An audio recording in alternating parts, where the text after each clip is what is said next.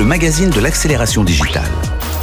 01 Business avec Frédéric Simotel.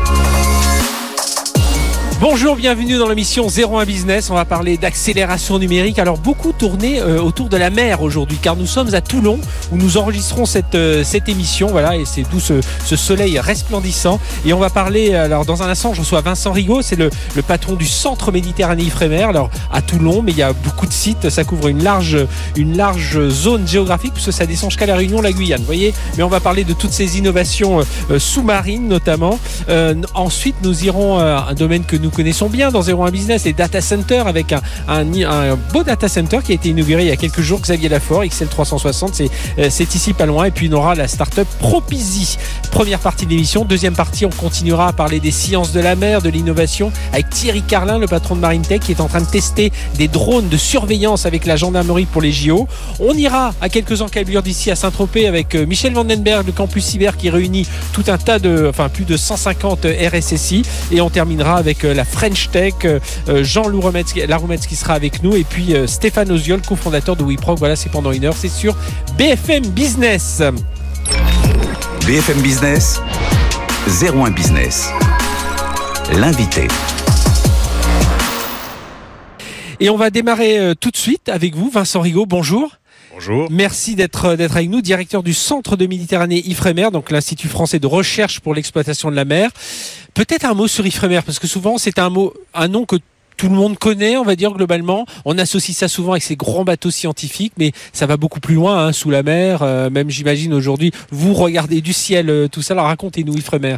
Oui, effectivement. Donc Ifremer, c'est un institut de recherche, un institut qui a un statut un peu particulier puisque c'est un établissement public à caractère industriel et commercial. Donc recherche industrielle et commerciale. Je vais vous parler d'innovation Mhm. maritime euh, tout à l'heure.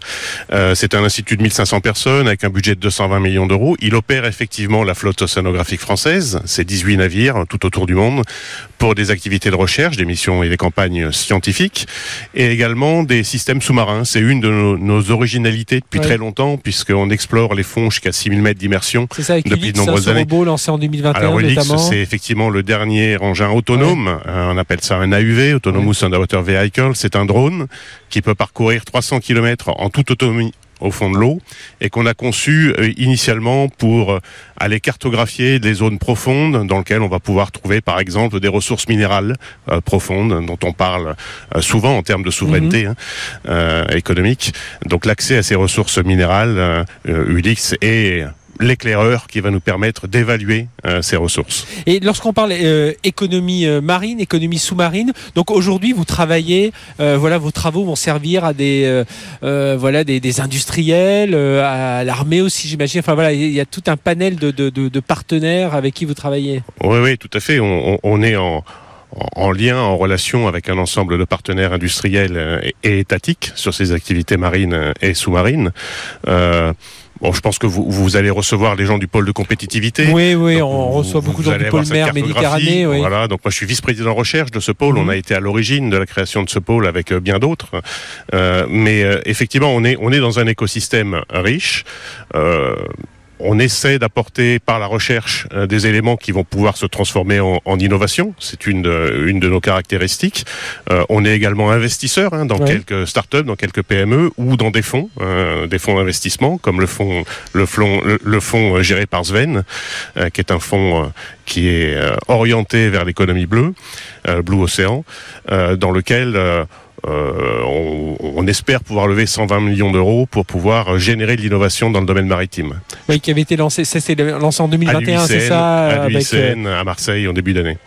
Et alors euh, au- au- aujourd'hui, euh, on, on- parce que vous avez, il y a une mission aussi. Évidemment, on parle beaucoup dans les entreprises des, de l'ESG, donc euh, l'environnement, le social, la gouvernance, mais environnemental. Vous avez cette mission aussi, alors pas nouvelle, parce que j'imagine ça fait longtemps que vous vous intéressez à, à la nature et à voir comment faire travailler l'homme et enfin que l'homme euh, travaille avec la nature. Mais euh, là, il y a un enjeu fort aussi hein, qui se redessine à nouveau. Absolument. Les, les- les trois pivots euh, d'activité de l'IFREMER, le premier, c'est de gérer durablement les ressources marines. Mhm. Euh, Le second pivot, c'est de protéger et de restaurer les écosystèmes marins. Et je ferai un lien avec Zen juste après. Et le dernier pivot, parce qu'on acquiert beaucoup de données, euh, c'est de partager les données marines. On, s'oriente de plus en plus dans, le numérique, et, ça c'est un, axe assez essentiel. Euh, pour revenir à Sven, euh, un constat qui a été fait quand Sven a lancé son fonds, c'est qu'aujourd'hui on est dans une phase de changement global montée des océans, euh, perte de biodiversité, et d'un point de vue économique, en 2050, si rien n'est fait, c'est 500 milliards de coûts induits par ces changements. Donc il faut innover pour trouver des solutions pour, comme je le disais, restaurer, protéger mhm. euh, et, exploiter durablement, gérer durablement ces ressources dans ce contexte-là. Donc il y a, des vrais enjeux euh, économiques. Hein. Aujourd'hui, l'économie marine, c'est à peu près 1500 milliards euh, de chiffre d'affaires par an. Mhm. Pour la France, c'est 92 milliards il y a 7 ans, c'était 70 milliards. Donc on voit qu'il y a des, des croissances liées à l'économie bleue qui sont réelles. Euh, je dis pas que c'est le le nouveau c'est le, le nouveau numérique, mais enfin quelque part il y a, y a, il y a des marges de croissance importantes, euh, mais ça nécessite également beaucoup d'innovation puisque c'est oui, champs Beaucoup d'innovation matérielle, beaucoup d'innovation logicielle et, et, toute cette data, euh, euh on, on, en parlera aussi avec Thierry Carlin de Marine Tête. Toute cette data, il faut en faire quelque chose parce que là elle est de plus en plus volumineuse oui. et là il y a de gros gros enjeux aussi. Oui, alors il y a de gros enjeux euh, dans l'exploitation de la donnée, dans la transformation de la donnée en information, hein, sachant que l'espace, euh, l'océan, pardon, on, l'explore de, l'espace jusqu'au fond, donc c'est assez complexe. il, y a, il y a, également des enjeux de création de jumeaux numériques, justement pour prédire ce qui va se passer en termes d'évolution environnementale et adapter nos économies, nos modes de vie à ces évolutions. Du, du, enfin, du, fond, des fonds marins, ah, C'est les jumeaux numériques globaux de l'océan pour pouvoir évaluer euh, l'impact des changements globaux mhm. sur, euh, bah, sur, sur les écosystèmes et sur nos économies et nos modes de vie, in fine. Donc on a besoin pas seulement d'observer l'océan à, un instant donné, mais d'acquérir de la connaissance pour pouvoir prévoir ce qu'il va devenir et, euh, et anticiper. Et alors aujourd'hui, donc après, il y a des. Alors vous avez parlé des navires océanographiques. Euh, il y a aussi ces, ces robots sous-marins. Donc il y avait Ariane, il y a Ulix, hein, le, le, le, dernier né. 6000 euh, mètres de profondeur, c'est l'un des plus. Euh, euh, je crois qu'il n'y a pas grand monde qui descend à une telle profondeur en termes de, de ce type de robot, en tout cas aujourd'hui. Ah, le club est assez fermé. C'est plutôt les grands pays. Euh, États-Unis, Chine, Japon, euh, nos collègues anglais. Euh, mais euh, effectivement, on n'est pas très nombreux à, avoir cette technologie, bien que ça s'accélère. Hein, Les besoins s'accélérant, les solutions aussi se, se, se, se dévoilent. mais effectivement, 6000 mètres, ça correspond à 97% de la surface océanique. Il nous manque 3%, c'est les grandes fosses hein, qui vont jusqu'à 11 000 mètres. Euh, mais en termes, si on ramène ça à l'économie, il y a déjà beaucoup à faire, jusqu'à 6 000 mètres. Euh, et effectivement, on, on, a cette euh, compétence depuis de nombreuses années. Alors c'est historique à Toulon, hein, puisque c'est à Toulon finalement que le sous-marin le plus profond français avec un drapeau français a été imaginé, c'était l'Archimède dans les mhm. années 70 et, et, et, Ifremer a été créé après le Knexo sur les bases de ce qui avait été initialement initié par nos collègues militaires. Donc il y a mhm. aussi tous ces aspects dualité. Aujourd'hui, on parle beaucoup de souveraineté. Hein, quand on travaille dans les grands fonds, c'est effectivement pour pouvoir gérer durablement les potentielles ressources qu'on va y trouver, mais c'est aussi pour pouvoir d'un point de vue souveraineté, pour nos collègues de la marine, euh, protéger par exemple nos câbles de communication sous-marin. D'accord. Et puis euh, restauration aussi écologique hein, avec un projet qui s'appelle Seaboost, c'est ça qui euh, qui travaille. On, en parle dans une de nos émissions avec un impact là qui s'intéresse à tout ça, mais ça aussi c'est assez euh, c'est assez fou comme projet. Oui, alors la, la, restauration écologique, c'est le, constat, c'est qu'en gros ici en Méditerranée française, 50% de la côte a été artificialisée par l'homme. Donc on a verticalisé les ports, on a mis des enrochements, ce qui a changé complètement les écosystèmes, en mhm. particulier pour pour la reproduction des petits poissons.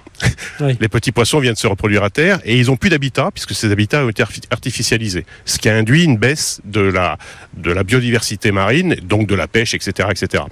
Euh, L'idée, c'est qu'avec le, les, les, les, la, la, refonte de nos, de nos littorales euh, liée à la montée des eaux, il va falloir repenser cette urbanisation. Et, et l'idée, c'est plutôt que de faire des, des comment dire des quais verticaux, c'est d'en faire des habitats à poissons. D'accord. Avec des systèmes des, Avec des rochers, de, relief la, artificiels, de la, flore, des, récifs artificiels.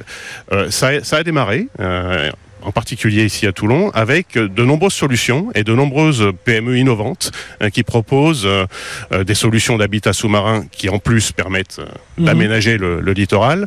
Et, et est, une exemple, est un exemple d'entreprise qui travaille avec nous. Donc sur notre base navale ici à Toulon, qui est le plus grand port scientifique d'Europe, en linéaire de quai. euh, on, on, a installé euh, des récifs artificiels, euh, des, des herbiers artificiels, des caches à poissons artificiels, et on retrouve au fond de la rade de Toulon des juvéniles de Mérou. Ah oui, donc, oui. On, ah oui, donc Eh on, on revient. Donc on revient à la biodiversité en zone portuaire, parce que c'est pas le, le, la zone la plus favorable. À on, a, on a vu d'ailleurs un monde marin qui s'est un peu transformé bah, avec deux ans de Covid, avec moins de circulation maritime. Qu'il y, y, a des choses qui sont revenues. Euh, Est-ce qu'aujourd'hui, en termes de, vous parliez de financement avec euh, Sven, euh, aujourd'hui on, arrive, alors c'est jamais facile de trouver des financements, mais il y a une, sensibilisation plus forte aujourd'hui euh, parce qu'on parle de la planète, parce qu'on parle des océans. Vous sentez qu'aujourd'hui c'est euh, enfin, ou faire ouvrir quelques portes, c'est un petit peu plus facile qu'il y a, a 3-4 ans? Je pense que la prise de conscience, elle est globale, elle est mondiale, elle est à tous les étages. Même les politiques s'emparent de, cette prise de conscience.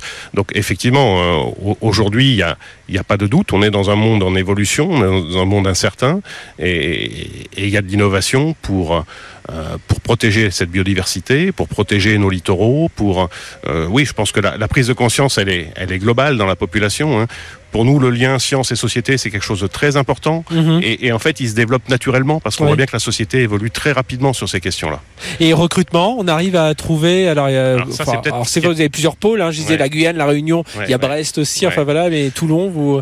Je pense que on, on est sur des nouveaux métiers, on est sur des nouvelles technologies, euh, très numériques aussi, et, et- effectivement, on a besoin de compétences et, et on a besoin de formation euh, à tous les niveaux. Je pense que nos amis euh, de Naval Group vous le diront. Enfin, on, on va tous vous le dire. On cherche euh, Ouais. aujourd'hui des compétences sur ces domaines nouveaux, Ouais, qui sont à la fois la mer, le numérique, la mer, le numérique euh, et la robotique, l'intelligence artificielle, ouais, enfin tous ces fait, sujets. Tout à fait. Donc, Donc- euh, et, et là, comme, comme pour beaucoup, c'est- un peu compliqué. enfin, faut Ben, trouver. euh, ouais, oui, faut on, a, partir- on a quelques difficultés. et partir à- sur ces à- nouvelles formations absolument. également. Euh, Vincent Rigaud, merci d'avoir été avec nous, directeur du centre de Méditerranée Ifremer.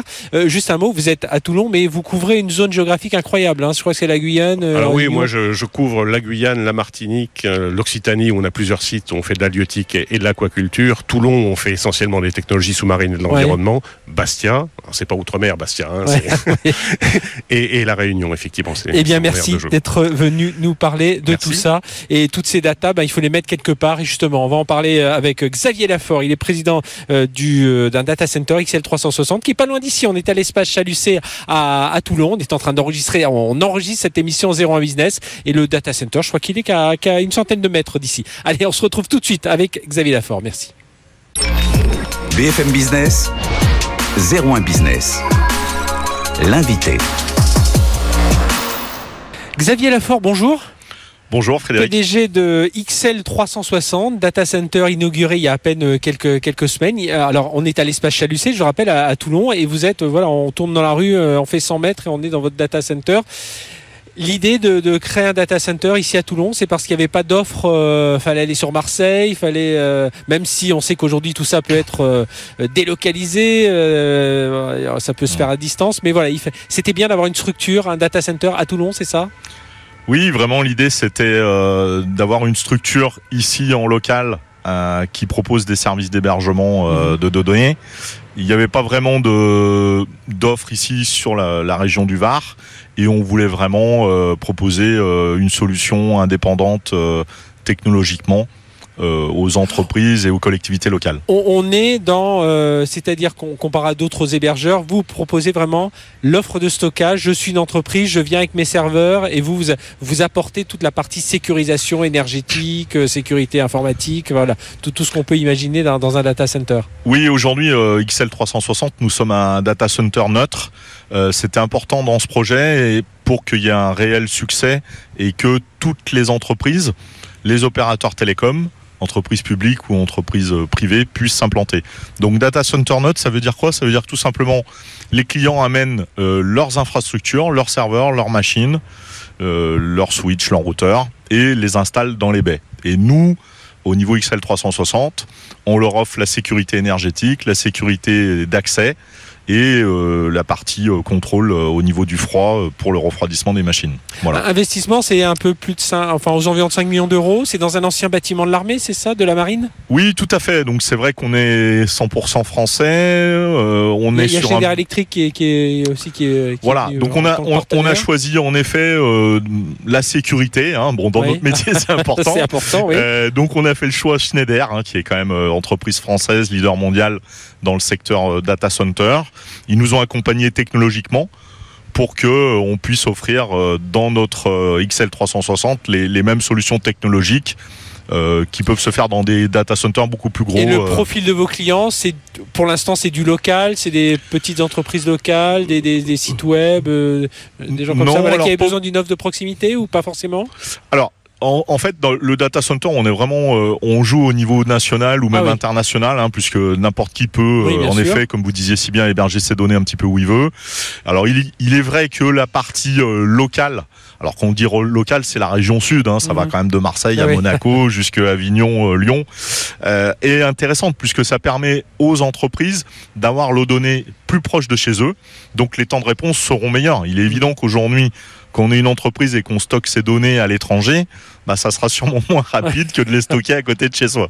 Ça semble logique, mais encore faut-il le dire. Voilà. Vous, vous, vous sentez, on, on entend aujourd'hui parler beaucoup de souveraineté et du coup quand vous discutez avec vos clients c'est quelque chose dit ah, moi je veux que mes données soient en France enfin, c'est un, un, point qui vient assez vite dans la discussion?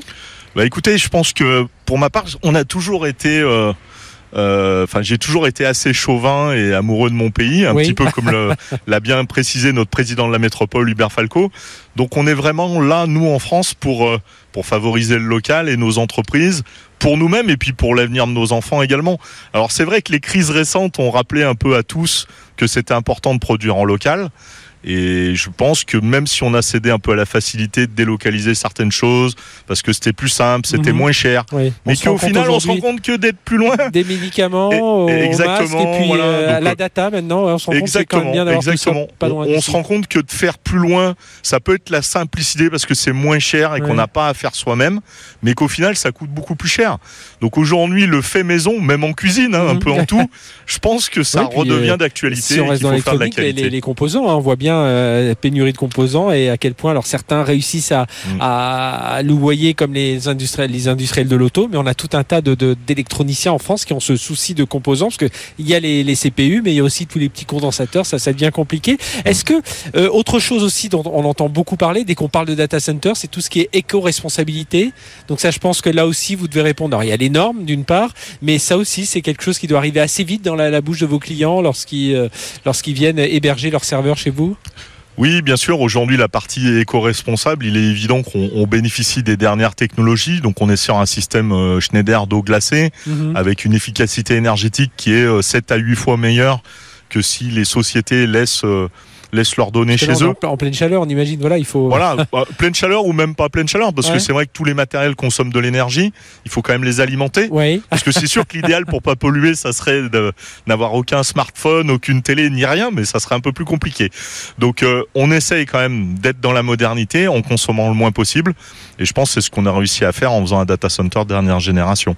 Oui, et aujourd'hui, la, température moyenne dans un data center, parce que longtemps on se disait il fallait qu'il fasse moins de 16 degrés, mais aujourd'hui on peut monter à, plus de, 20 degrés. Oui, aujourd'hui on va dire que les matériels évoluent, hein, fort heureusement, mhm. comme tout. Et aujourd'hui les, tolérances des, des serveurs, des machines sont plus importants. Nous, on est sur des couloirs froids de l'ordre de 24-25 degrés, mais on pourrait même tolérer d'aller un petit peu plus. On a certains confrères qui sont à 27, 28 degrés. Donc c'est vrai que aussi d'autres systèmes de free cooling permettent par exemple sur des périodes plus fraîches de, consommer quasiment rien en termes de production de froid. Est-ce que euh, là aujourd'hui, euh, on a d'autres gros hébergeurs en France, alors qu'ils ont toute une partie logicielle? Vous, dans le développement, alors vous venez de l'inaugurer, donc faut déjà le remplir, mais est-ce que voilà, vous réfléchissez à 4-5 ans à vous dire tiens, on pourrait commencer à offrir des, des solutions logicielles qui viendraient se greffer au-dessus de, de ces data centers, dans la virtualisation, dans tout ce genre de choses, euh, ou pour l'instant vous voilà, faut se cantonner sur cette partie stockage. Alors Aujourd'hui, l'idée de, de, de, construire ce data center en collaboration, notamment avec la métropole, euh, qu'on remercie sur tout son soutien logistique, c'était de, de, montrer qu'on peut qu'on peut bâtir un projet autofinancé en France euh, et que euh, c'est demain intéressant pour créer de l'emploi en local, Mhm. pour les habitants, pour nos enfants, pour trouver de l'emploi ici. Ensuite, il est évident qu'on peut dupliquer euh, le modèle sur d'autres régions. Ouais. Après, on a tout plein de confrères en France qui ont d'excellentes idées, donc euh, donc je pense que il y a tout plein de projets qui peuvent se monter à droite à gauche. Mais ce qu'il faut comprendre au travers de cela, c'est que c'est important qu'en France on maîtrise cet outil industriel. Ouais. C'est-à-dire qu'aujourd'hui, on peut pas se reposer uniquement sur des des, des, des gens qui sont anglo-saxons ou autres pour maîtriser cet outil industriel. À l'époque, on a construit nos centrales nucléaires, on est indépendant énergétiquement. Il faut que sur les métiers du numérique, on ait cette indépendance. Voilà, ça me semble important. Et dernière question, Xavier Lafort de XL360. Aujourd'hui, c'est 30% du, qui est opérationnel, c'est ça, du, du data center? Oui, aujourd'hui, donc on se remplit relativement rapidement, puisque c'est vrai qu'à partir du moment où on essaye de faire les choses assez bien et que ça plaît, euh, c'est Ouais, vraiment une adresse et les, les- les gens arrivent, les entreprises arrivent. Et en fait, on aménage les pièces au fur et à mesure des demandes, Mhm. ce qui nous permet d'adapter la puissance électrique Ouais. et ce qui nous permet euh, d'adapter aussi l'urbanisation. Par exemple, pour des clients qui voudraient des espaces privatisés, on essaye de faire des choses un petit peu sympathiques et un peu haut de gamme. Eh bien, merci d'être venu nous parler de tout ça. Donc, euh, Xavier Lafort, PDG de XL360. Donc, voilà, si vous êtes dans la région, mais comme on l'a dit, même si vous êtes ailleurs, il y a une capacité de stockage aussi qui, a été inaugurée il y a, il y a quelques semaines, une centaine de baies. Voilà, c'est dans un site très sécurisé, ancien, ancien lieu euh, de la Marine nationale. Donc, euh, intéressant à visiter. Merci d'avoir été avec Merci nous. Allez, on passe tout de suite à notre première start-up du jour. Elle s'appelle Propizy et c'est Pierre Marchès qui va être avec nous. BFM Business. 01 Business. Startup Booster. Pierre Marchès, bonjour. Bonjour. Merci d'être avec nous euh, ici sur ce site hein, de l'espace Chalucé. Alors un, beau soleil qui, nous, qui nous inonde. Vous êtes cofondateur de Propizy. Alors Propizy, euh, c'est du proposal, proposal management. Alors je vais vous laisser nous expliquer tout ça. On est dans la, la data, l'automatisation, l'intelligence artificielle. Alors euh, voilà, proposal management, ça veut dire quoi? Tout d'abord, Propizy, c'est la contraction de proposal et easy en fait. Donc, D'accord. Des propositions commerciales facilement. Voilà, au moins c'est clair. Voilà, le, le, le proposal management, alors c'est effectivement un terme anglo-saxon euh, qui est en train de faire son, son apparition un petit peu dans les, dans les entreprises en France. Euh, bah, c'est tout ce qui consiste à euh, rédiger, émettre, soumettre des offres commerciales. Donc Mhm. souvent en réponse à des appels d'offres publics ou privés. Donc c'est euh, votre euh, proposition. Donc c'est un logiciel qui, qui va euh, qui va aider. Voilà, je suis une entreprise, j'ai besoin de rédiger mon appel d'offres et c'est ça le- votre et, et ça ça n'existait pas déjà? Alors exactement, c'est une très bonne question. Euh, D'où ça vient Propizy? Moi Oui. j'ai passé une quinzaine d'années dans les industries, donc dans des petites, moyennes et grandes entreprises, à, euh, à faire des appels d'offres en fait, donc à, à préparer des dossiers de candidature, Mhm. des réponses, puis à les valider, à, les, à les commenter, à les gagner ou à les perdre. Et à chaque fois, un point commun, c'est euh, un parcours extrêmement complexe pour les entreprises. Euh, pour, euh, pour des tas de raisons, on- je vais y venir après, euh, mais en tout cas c'est chronophage coûteux. les Alors que les, les process sont plus ou moins les mêmes, c'est à chaque fois j'imagine des curseurs qui sont qui sont qui bougent un peu donc euh, Et exactement. En fait, on retrouve euh, ce qui est assez intéressant, c'est que dans des PME, dans les ETI ou dans des grands groupes, on retrouve des difficultés au niveau de la coopération, au niveau des, des flux, des workflows internes, au niveau de la gestion des données et au niveau de la gestion du contenu. C'est Mhm. vraiment les quatre briques que nous on vient adresser avec notre solution. donc c'est ça, c'est là où il y a cette partie automatisation que vous avez repéré à force de voir ces, ces appels d'offres passer. La partie intelligence artificielle, elle va venir elle va venir où s'immiscer où dans, quel- dans quel euh, à, à quel moment de, de- de- du process Alors, on utilise l'intelligence artificielle pour deux raisons principales. La première, c'est au niveau de la compréhension du besoin client. Il faut savoir qu'un appel d'offres, en fait, on a un dossier de candidature qui peut comprendre entre 10 et une trentaine de documents, entre 100 et des milliers de pages parfois, Mhm. euh, qu'il va falloir lire afin de préparer une réponse pertinente. L'intelligence artificielle, on va dans un premier temps s'en servir pour venir décrypter ce besoin client. Elle va lire à votre place le millier de documents et vous fournir une synthèse de ces documents pour vous dire voilà ce que votre client veut voir, voilà ce qu'il ne veut pas voir. Donc ça, c'est la première étape. Ouais. Et la deuxième étape, c'est au niveau de la rédaction de votre offre, c'est-à-dire que ça va être du contenu que vous allez devoir rédiger, Mhm. du contenu que vous avez très certainement déjà partiellement rédigé sur Oui. les précédents appels d'offres. Et donc, on va remobiliser intelligemment du contenu en fait pour vous aider à aller plus vite, mais aussi à éviter les erreurs. Euh, typiquement, euh, des, un, un cas d'usage assez fréquent, c'est on a un tableau de prix ou autre, on va modifier une quantité, on va oublier de modifier un total. Ah oui. Et donc là, l'intelligence artificielle va venir vous dire attention, je pense que vous avez fait une Oui, erreur. faire le simple copier-coller qui est source euh, d'erreur, ça, ça fait pas mal de choses. Alors c'est un logiciel évidemment en mode SaaS aujourd'hui, euh, c'est- le modèle. Vous avez, euh, vous venez à peine de lancer, hein, c'est ça, mais Exactement. vous avez déjà testé chez, alors, que c'est chez Thales, Naval Group, General Electric, Safran, enfin voilà des grandes entreprises qui, qui testent tout ça. Euh, aujourd'hui, voilà, vous, vous êtes euh, la commercialisation, ça y est, ça a démarré et ces, ces entreprises sont en train de passer euh, clientes, c'est ça? Exactement. Nous, on existe depuis un peu plus de 5 mois, donc c'est euh, un développement Ouais, assez jeune, express. en fait, ouais. en, en- en un mois et demi, on avait lancé un prototype. On a ouvert une campagne de, de bêta test. En fait, on a eu, euh, on a une cinquantaine d'entreprises qui sont venues tester euh, des, Mhm. des grands noms, euh, comme vous venez de dire, mais aussi des PME, des ETI.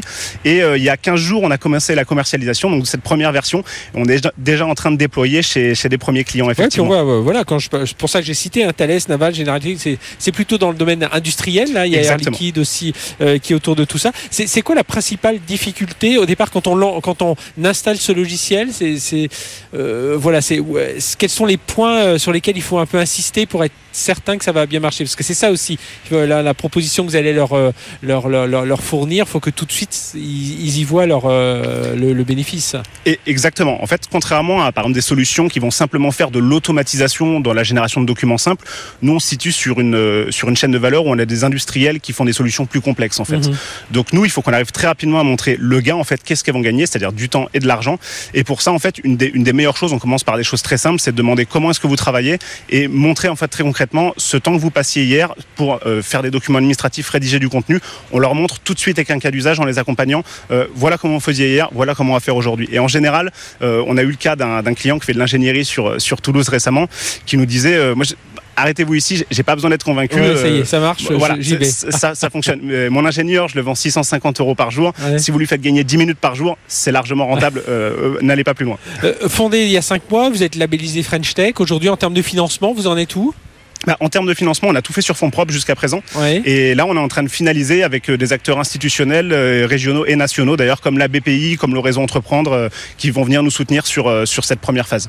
Bon, eh bien c'est tout le mal qu'on vous souhaite en tout cas. Donc de cette French Tech Toulon, Propizy, donc pour le proposal management, donc data automatisation pour voilà améliorer tout ce qui est les, les- autour des appels d'offres, parce qu'on le voit, j'imagine que vous tous vous en rédigez, vous en lisez. Eh bien voilà, si on pouvait un peu vous aider grâce à l'intelligence artificielle, il fallait y penser. Vous y avez pensé, Pierre Marchès, avec euh, euh, vos, vos, vos- l'équipe de, de Propizy. Merci d'avoir été avec nous. Avec grand Et plaisir et merci euh, d'être venu à Toulouse. À très bientôt. On vous suivra. hein, on regardera un peu la progression de, de Propizy. Voilà, de retour sur le plateau de 01 Business, enregistré ici à Toulon. Voilà, on cligne un peu des yeux. Il y a beaucoup de soleil. Oui, on est dans le sud de la France. Et justement, on va parler, continuer à parler de toutes ces innovations, euh, sciences de la mer, euh, l'innovation numérique, les technologies euh, au service de la mer avec euh, Thierry Bonjour. Bonjour. Thierry, merci d'être avec nous, PDG de la société MarineTech. Alors, on va revenir euh, euh, sur l'histoire de MarineTech. Ça fait 20 ans et puis euh, voilà, il y a plein de projets passionnants. Et puis là, il y a- vous avez une actualité. Hein, c'est en ce moment là, euh, ces jours-ci, euh, même dans, dans quelques heures, on, en- on enregistre le jeudi, voilà, pour ne rien vous cacher. Et là, vous allez tester. Alors, racontez-nous des, des, des drones pour la, la gendarmerie maritime, hein, c'est ça? Alors effectivement, une de nos activités, c'est la conception de drones avec des solutions innovantes, donc des drones marins, des drones sous-marins et des drones aériens. Et vous savez bien, bien, bien évidemment que dans deux ans, on a un événement majeur en France, les Jeux Olympiques, Oui. avec euh, des épreuves terrestres, mais des épreuves maritimes. Et il y a, y a des sites qui ont été sélectionnés, donc à côté de nous, euh, à côté de chez nous, Marseille, et les épreuves olympiques euh, sur le plan d'eau marseillais devront être protégées forcément euh, protégés par d'actes malveillants qui pourraient surgir Ouais, des, intrus, airs euh, sous l'eau. Voilà. euh, Et, euh, et, et nos drones qui ne servaient pas ces fonctions-là au départ Mhm. peuvent être aujourd'hui équipés d'un certain nombre de capteurs qui peuvent permettre justement de prévenir suffisamment tôt des intrusions malveillantes Mhm. sur le plan d'eau ou dans les airs. Et forcément, la gendarmerie maritime, enfin plutôt les forces de l'ordre en général, ouais, oui. s'intéressent à ces nouvelles technologies et nous demandent justement d'en faire la démonstration. Mhm. Donc il Et, s'avère que... et- pour bien comprendre, pour ce- le formule en tête, c'est c'est un c'est un Zodiac. Euh, c'est comme enfin ce qu'on a- voilà un bateau. En, en fait, c'est une plateforme flottante, Oui. euh, autonome, euh, qui est téléopérée euh, à distance. Mhm. Et euh, alors, peu, peu importe sa forme, hein, Oui, oui. En, en forme de semi-rigide ou, ou autre, mais qui embarque un certain nombre d'innovations et de capteurs. Ces capteurs euh, sont capables d'analyser, de voir sous l'eau, sur l'eau et au-dessus, et d'envoyer l'information en temps réel. Et on travaille ça. sur les réseaux en temps réel, parce que le temps réel, c'est fondamental lorsqu'il y a une attaque. hein. Il faut que les forces de l'ordre puissent Mhm. être prévenir suffisamment fondamentaux. Et puis une plateforme avec un drone euh, posé sur Voilà. ce semi-rigide qui peut décoller et aller Voilà, ainsi comme on, ça. on a euh, essayé de combiner un ensemble de technologies innovantes euh, sur un même vecteur qui va en déployer d'autres, euh, avec du personnel qui lui reste à terre. Euh, on a même des portées à plus de 30 km, donc vous voyez le, le, Mhm. le champ d'investigation que cela peut représenter. Et donc c'est tout ça que nous sommes en train de, de mettre en œuvre actuellement ici à Toulon. Et alors, si on, on revient sur. euh, parce que votre histoire, c'était pas des drones au départ, c'est la, la production d'eau douce. Ça fait 20 ans que vous travaillez dessus. On vous avait reçu sur BFM il y a, il y a 2-3 ans pour un projet assez impressionnant. Helio, c'est une sorte de grande capsule dans laquelle on met de l'eau de mer et puis par votre procédé, votre technologie, vous en sortez de, de l'eau potable. Alors, racontez-nous un peu, là, en quelques mots, euh, bah, comment votre société est aussi en train de se transformer? Alors effectivement, l'histoire, elle a commencé il y a, près de 30 ans, puisqu'on a, euh, dans une ancienne vie, euh, on, a- euh, imaginé un système qui aujourd'hui est encore unique au monde, qui est capable d'identifier les sources d'eau douce naturelles qui, for- qui sortent au, fond des océans. Ah oui.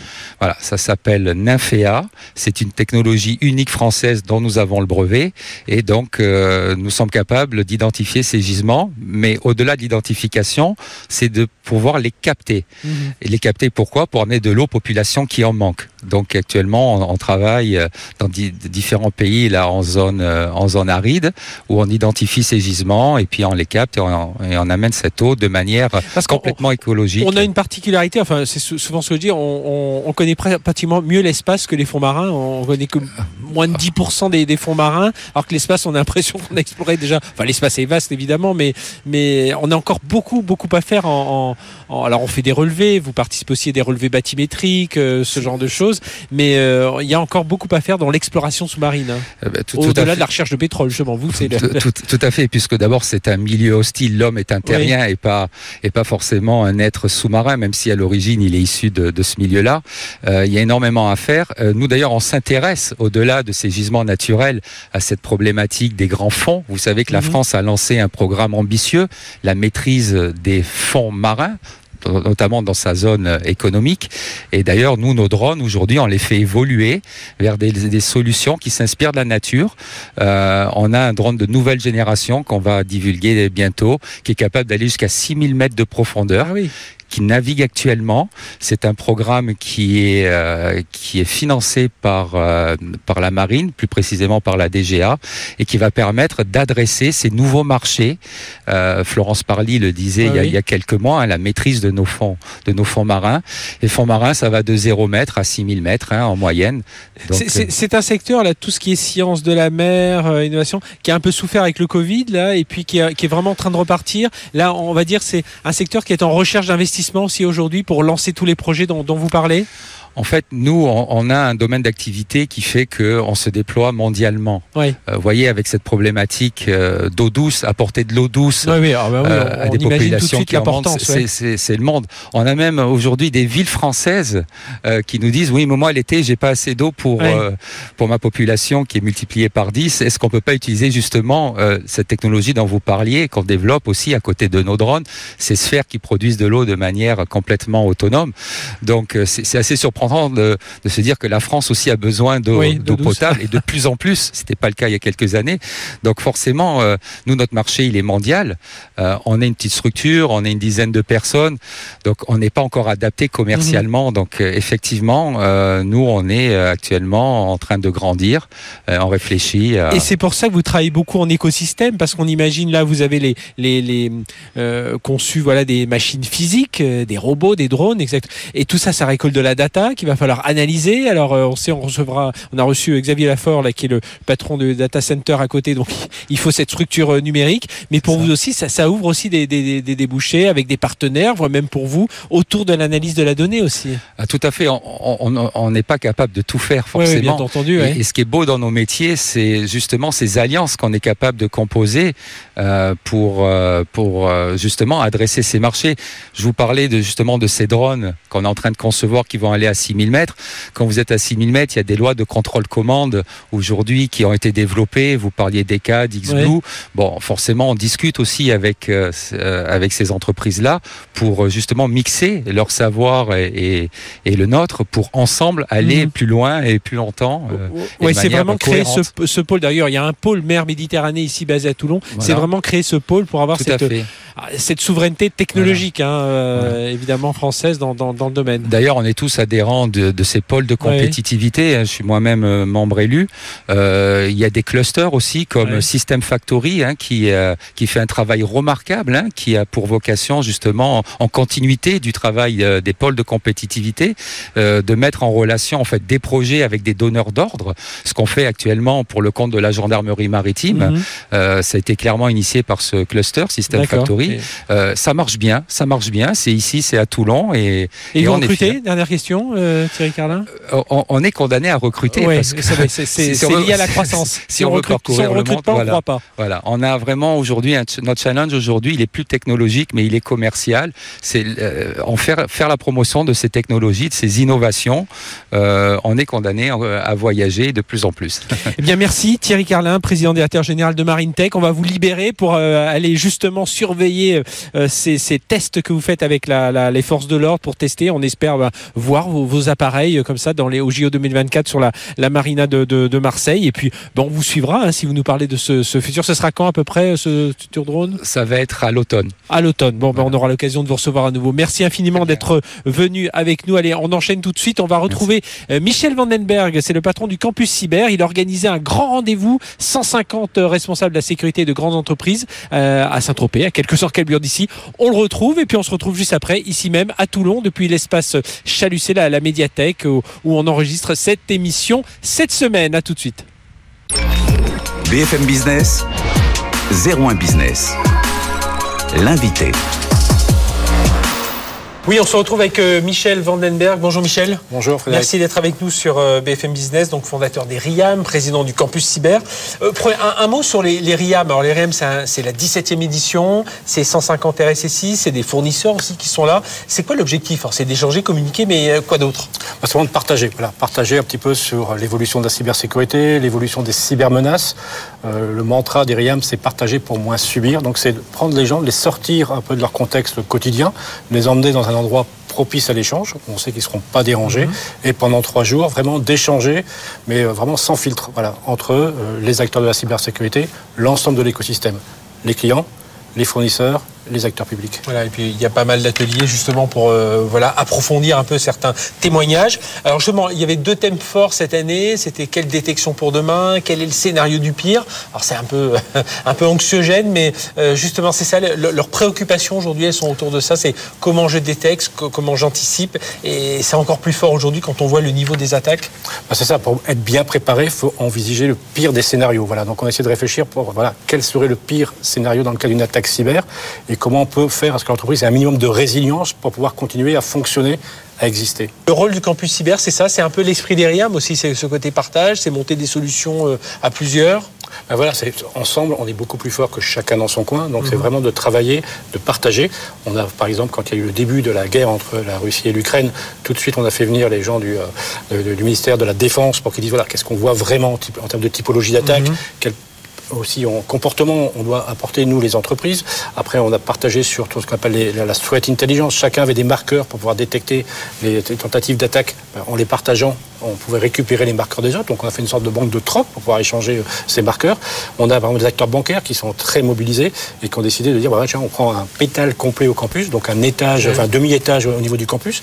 Ils ont pris une quarantaine de sièges. Ils travaillent ensemble pour essayer de créer des solutions ensemble pour lutter contre la fraude bancaire, le phishing bancaire, etc.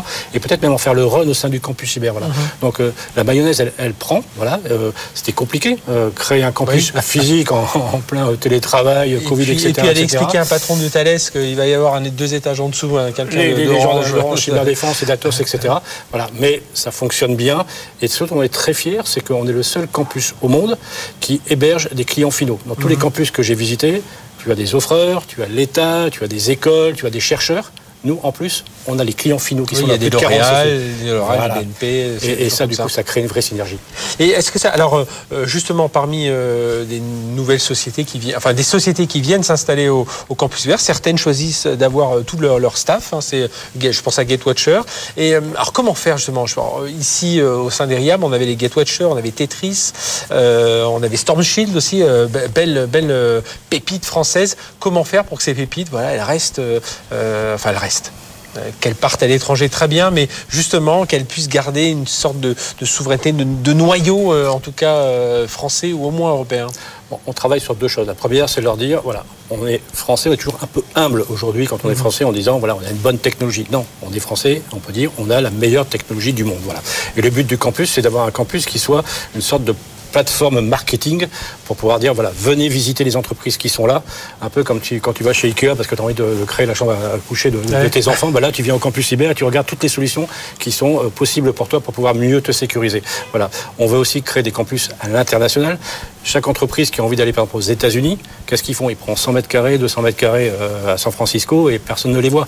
Si on crée un campus qui rassemblé toutes les pépites françaises qu'on mettait dans un campus à San Francisco de 4000 mètres carrés avec le drapeau français qui flotte au-dessus voilà ça aurait un, un- pouvoir un peu de, massification etc etc c'est ça notre but c'est de faire ce que le campus soit un lieu vitrine justement pour euh, ces euh, pépites françaises.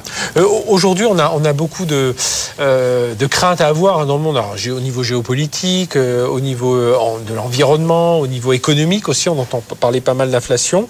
Est-ce que la, la- cyber doit, enfin, est impliquée dans, dans tous ces, dans tous ces, ces, ces- phénomènes? Comment, comment on anticipe ça? Est-ce que, est que quand on est cybersécurité, on met ça de côté, euh, on l'intègre Comment ça se passe? On peut pas, tu parlais de la géopolitique, par exemple, quand tu es patron de la cybersécurité d'une boîte internationale, tu gères absolument pas euh, la gestion de tes données de la même façon en France euh, qu'en Chine, qu'au- qu'aux États-Unis, qu'en URSS. Tu dois t'adapter à chaque fois. Voilà. Donc ça, c'est une des premières difficultés aujourd'hui, c'est de savoir s'adapter au contexte international. Et puis, quand tu as aussi un réseau qui est extrêmement déployé, le pirate, il n'est pas idiot. Il va pas attaquer l'endroit en France qui est extrêmement bien protégé. Il cherche son ROI, lui la- aussi, ouais. voilà, il passe par la petite filiale qui euh, est extrêmement bien pro- moins protégée, qui parfois Mhm. a décidé de pas euh, suivre les, les- les- les- directives du les siège, directives ouais. du siège, a créé son site web et, et c'est par là qu'il rentre pour pouvoir attaquer euh, le cœur de- le, le- le cœur de l'entreprise.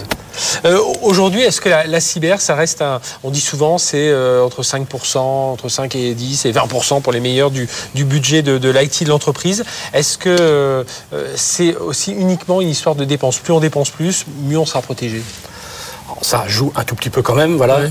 C'est pas les meilleurs qui dépensent 20%, c'est ceux qui se sont fait attaquer souvent. Voilà. Donc euh, quand tu n'as pas été attaqué, tu mets 5%. retard à- Quand tu t'es fait attaquer, tu mets 20%. Ça coûte beaucoup moins cher que ce que tu euh, as pris comme, euh, comme euh, par euh, euh, dégâts euh, Ouais. au sein de ton entreprise. Voilà. Donc ça, c'est le, fait. Maintenant, je pense que ce sur quoi doivent travailler les entreprises, bon, j'ai un petit peu choqué tout le monde, mais de- ça fait des années qu'on leur vend des technologies pour qu'ils se protègent, et quand un pirate décide de les attaquer, en général, il, assez- arrive assez facilement. Donc Ouais. nous, ce qu'on leur conseille, c'est travailler sur votre résilience. Voilà.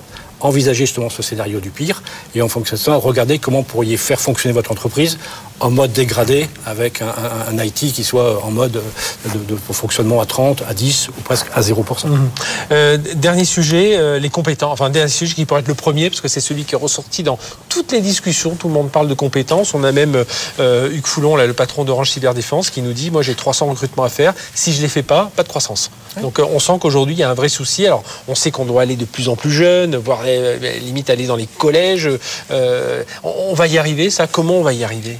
Ah, C'est un grand euh, projet du campus cyber, c'est de créer l'attractivité. Voilà. On nous a dit, euh, Michel, il faut absolument qu'on crée plus de formations pour euh, la cybersécurité, mais en fait, on aurait des formations avec personne dedans. Donc il faut qu'on attire les jeunes, qu'on attire les femmes aussi. La cybersécurité, c'est 10% de femmes, donc euh, on se prive d'une grande partie de la population quand même. Donc il faut expliquer que notre métier est un métier qui n'est pas que technique, qu'il y a plein d'autres métiers dans la cybersécurité. Tu parles de géopolitique tout à l'heure, donc ça, on peut vraiment travailler dessus. Donc on a signé un partenariat, par exemple, avec le ministère de l'Éducation euh, et de la Recherche pour justement regarder comment on peut aller le plus vite possible auprès des collégiens pour leur expliquer qu'il n'y a pas que leurs copains geeks, un peu toujours planqués sur leur PC, qui peuvent faire de la cybersécurité, qu'il y a plein d'autres métiers et que c'est un métier qui est extrêmement utile au niveau sociétal. Donc, si on conclut, qu'on parle cybersécurité, on a, on a toutes les raisons quand même d'être. Bon, même si on a un monde compliqué aujourd'hui, on a toutes les raisons d'être optimiste bah, on est optimiste. J'en sais rien. Heureusement. Heureusement, voilà, il faut toujours être optimiste. Ce qu'on voit, c'est un marché qui se porte énormément et euh, bien. Voilà, qu'aujourd'hui, les entreprises dans la cybersécurité ont des croissances complètement délirantes. Le patron de Fortinet disait, euh, ils font 4 milliards, ils font encore 50% de croissance par an. Donc tu vois que c'est un marché qui est, qui est extrêmement important et on n'a pas encore sécurisé les PME, les ETI, les petites entreprises. Voilà, donc il y a un marché qui s'ouvre énormément. Après, on voit qu'on fait des progrès quand même pour pouvoir faire à ce que les entreprises qui ont vraiment fait de la cybersécurité quelque chose d'important pour eux, en général, arrivent à résister quand même un peu mieux aux cyberattaques. Oui, puis on n'oublie pas la maxime d'Eriam, c'est partager pour, euh, euh, pour ne pas subir. Et, c'est- subir, et- ce côté, ce, ce partage-échange hein, qui devient important et qui devient. On sent cet écosystème qui est vraiment en train de.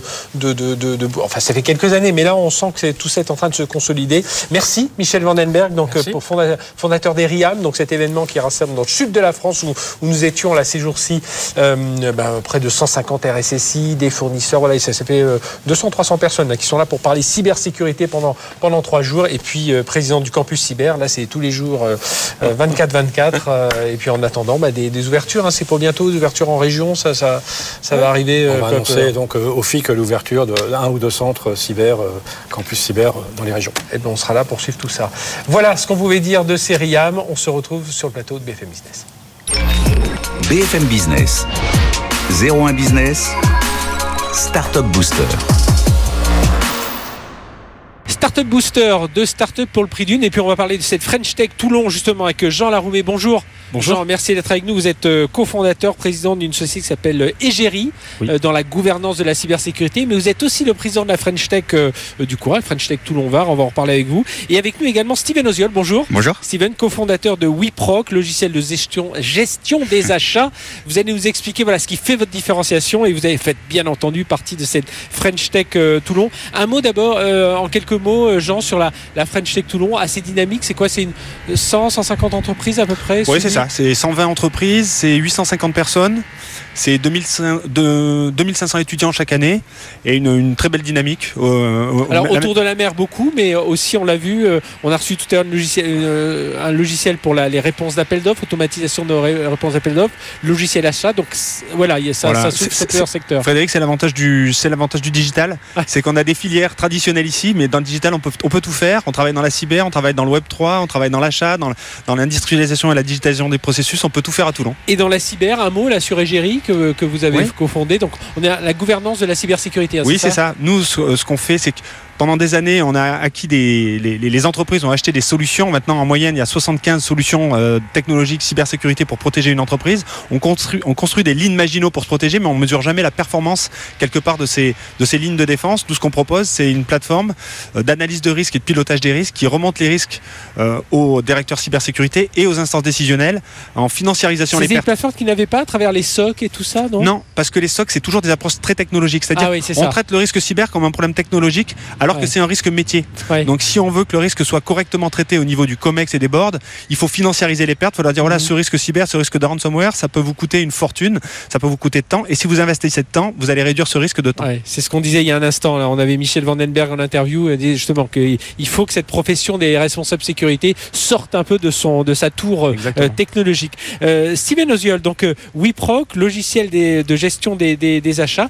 Qu'est-ce qui vous a pris de vous lancer dans ce, dans ce, dans ce domaine alors que euh, ce logiciel de gestion des achats, si je tape sur Google, je vais en voir plusieurs avec euh, même un géant français qui s'appelle Ivalua.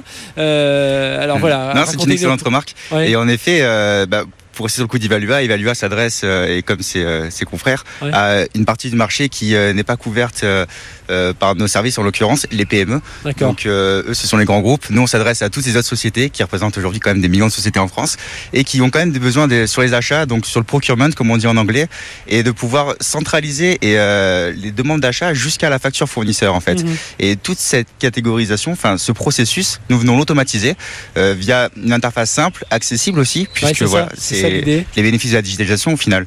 C'est pouvoir euh, bénéficier d'outils qui soient simples à comprendre et qui restent terriblement efficaces, puisque comme le disait Jean, en fait, il y a des, il y a des économies à aller chercher et surtout des, des coûts d'opportunité qui sont assez monstrueux. Et ça va être l'ensemble du processus, hein. c'est la, rédaction de, de, P2P, de l'achat jusqu'à la c'est le facturation. procure to pay, donc euh, Ouais. l'émission du besoin de l'achat qui euh, qui peut émettre de, qui peut venir plutôt de n'importe quelle personne de la société jusqu'à la facture fournisseur qui là va y avoir un enjeu Mhm. comptable et pouvoir remonter à la fois toute cette piste et aussi eh bien, euh, synthétiser toutes ces données. C'est ce que nous sommes en mesure de faire via un processus opérationnel qui a toujours été existant, puisque tout le monde a, acheter Oui. et acheter a toujours existé.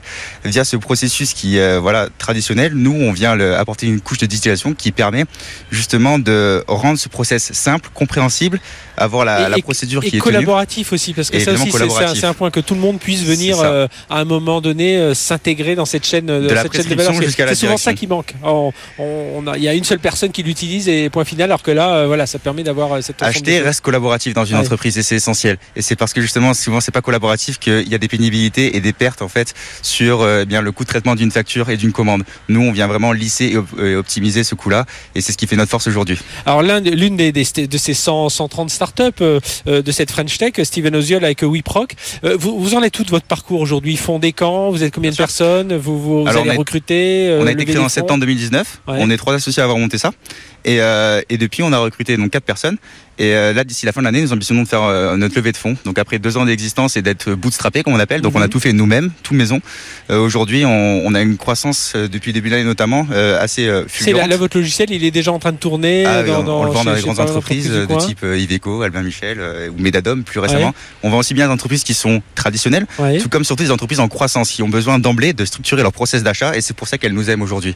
Et ça, et ça rayonne du coup, parce que là on est sur cette French Tech Toulon, parce que vous êtes né ici. Absolument. Mais là, ça y est, euh, Toulon ça, ça, ça- Oui, on a de plus en plus de références locales, ça c'est sûr. Ouais. Euh, J'ai pas tous les nommer à la télé, mais Ouais. euh, on a commencé en effet à Toulon et on a profité surtout du bassin toulonnais avec des retours d'expérience de, de chefs d'entreprise qualifiés, comme Jean Pelêtre en Mhm. l'occurrence.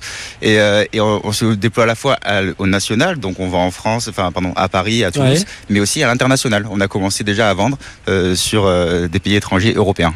Jean, le dynamisme de cette French Tech, dont vous faites partie aussi avec euh, Égérie sur la, la- la cybersécurité, c'est ça aujourd'hui, c'est essayer de, de rayonner. Alors c'est c'est souvent compliqué en région quand il y a des grosses régions comme la région marseillaise. euh, voilà, il faut il faut euh, voilà, il faut se différencier quelque part. Après, il faut aussi collaborer. Euh, comment ça se passe justement quand on veut, quand on accompagne, voilà, quand vous voulez un peu chasser en meute, on va dire, c'est cette French Tech Il Toulon faut, il faut aller- réussir. Nous, nous, à la French Tech Toulon, on a communiqué, d'abord faire connaître ce qu'on fait, Ouais. fédérer, et puis accélérer, développer. C'est ce qu'on a fait typiquement avec Proc. Euh, c'est bah, d'abord ils sont incubés euh, dans les dans les locaux de, de la French Tech et de TVT, et puis après ben ils, ils- ils franchissent des, des étapes de croissance. Donc on échange, on a échangé, euh, on a échangé récemment sur le- la phase de seed et, et d'amorçage. Comment comment euh, comment on peut aller lever des fonds, lever des fonds d'une bonne façon. C'est c'est toujours un petit peu anxiogène pour un Ah pour un chef d'entreprise de lever des fonds, de de- de- de- d'avoir la, la- la- perspective de la dilution, de perdre un peu les rênes. Donc c'est des, c'est des éléments voilà, qui permettent d'échanger avec des personnes qui sont déjà passées par là. Et voilà, et puis, on les d'ac- aide. et puis j'imagine pour accompagner la croissance, parce que c'est ça aussi. euh, ça paraît tout bête, mais j'imagine être entrepreneur, on est 3, on est 7, on est 15, euh, euh, tout ce qu'on peut espérer pour vous, c'est que vous soyez déjà une vingtaine l'année prochaine. Euh, oui, c'est pas, enfin voilà, c'est pas intuitif quoi. Il faut, il faut, il faut être aussi un peu accompagné pour, pour gérer ça. J'imagine que c'est ça que vous vous retrouvez aussi dans comme partage d'expérience au sein de la French Tech, Bah, Steven. Plus on est, plus on est fort en l'occurrence. Ouais. Et la métaphore que vous avez prise, chasser en meute, c'est vraiment ce que on estime qu'il faut faire, mais aussi ce que l'on peut vivre. En fait, il y, a un- il y a un vrai soutien entre Toulonnais, en l'occurrence, et le ça, c'est une tendance émergente, mais également, euh, comment dire, on peut bénéficier vraiment de nos retours d'expérience de chacun pour faire en sorte d'arriver plus loin en fait. Mais- Euh, Même d'améliorer, j'imagine. Tiens, euh, je sais que vo- votre logiciel, pa- euh, par exemple, dans, dans les achats, il y a toujours une partie gestion de risque euh, qui, qui est importante. Voilà, ben, euh, le risque, ça, euh, des gens Bien de la sûr. cyber connaissent bien dans un autre secteur, enfin à un autre niveau. Mais euh, ça aussi, c'est pouvoir appréhender d'autres d'autres soucis au sein de votre plateforme auxquels vous n'avez pas forcément pensé euh, tout de suite. Et il y a un des premiers risques, c'est le doublon de facture déjà, Ouais. en l'occurrence pour notre domaine. Et puis il y a aussi le coût de l'achat qui est non validé et qui va peut entraîner en fait mettre en, en danger la trésorerie. Donc on parle de deux risques ici qui sont assez euh, assez forts.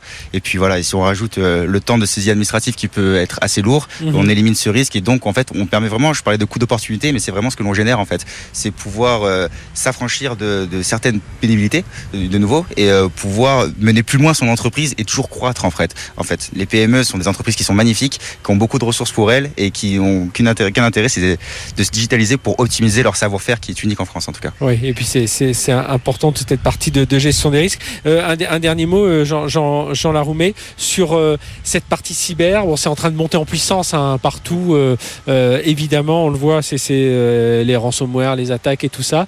Euh, ici, vous sentez le niveau de maturité des entreprises. Si on regarde juste la, la, la région, ça y est même. en région- alors nous- évidemment, il y a des militaires à côté, donc C'est- euh, pas de C'est une, souci. c'est une chance qu'on a et c'est ce qui Ouais. fait aussi la, gérer la la force de notre technologie, c'est qu'on a une proximité avec le monde militaire qui a un vrai, une vraie avance en termes de maturité sur la cybersécurité et les grands industriels de défense aussi.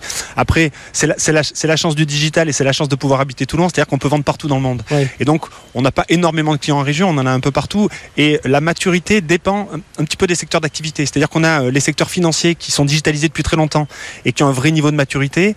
Et puis, on a d'autres secteurs qui sont des secteurs comme les secteurs industriels Mhm. qui euh, ont intégré quelque part le digital depuis beaucoup moins longtemps. Et là, il y a beaucoup plus, euh, il y a beaucoup plus de travail, de choses à faire avec eux. Eh bien, merci à tous les deux d'être venus nous parler de, de tout ça. Steven euh, Oziol, donc cofondateur de WeProc, et puis ben, tout le succès à venir pour, euh, pour euh, euh, votre CT. C'est déjà bien parti. Et Jean Laroumet, donc euh, bah, pareil, succès pour Égérie sur la gouvernance de la cyber et, euh, et pour la French Tech Toulon, euh, donc euh, le président, euh, un, un de ses représentants. Voilà, ici se termine notre émission 01 Business depuis l'espace Chalucé, la médiathèque à Toulon. Vous voyez, dans un soleil qui continue à être radieux. On se retrouvera la semaine prochaine un peu plus à l'ombre dans notre studio. Merci de nous avoir suivis. Excellente semaine sur BFM Business. BFM Business, 01 Business, le magazine de l'accélération digitale.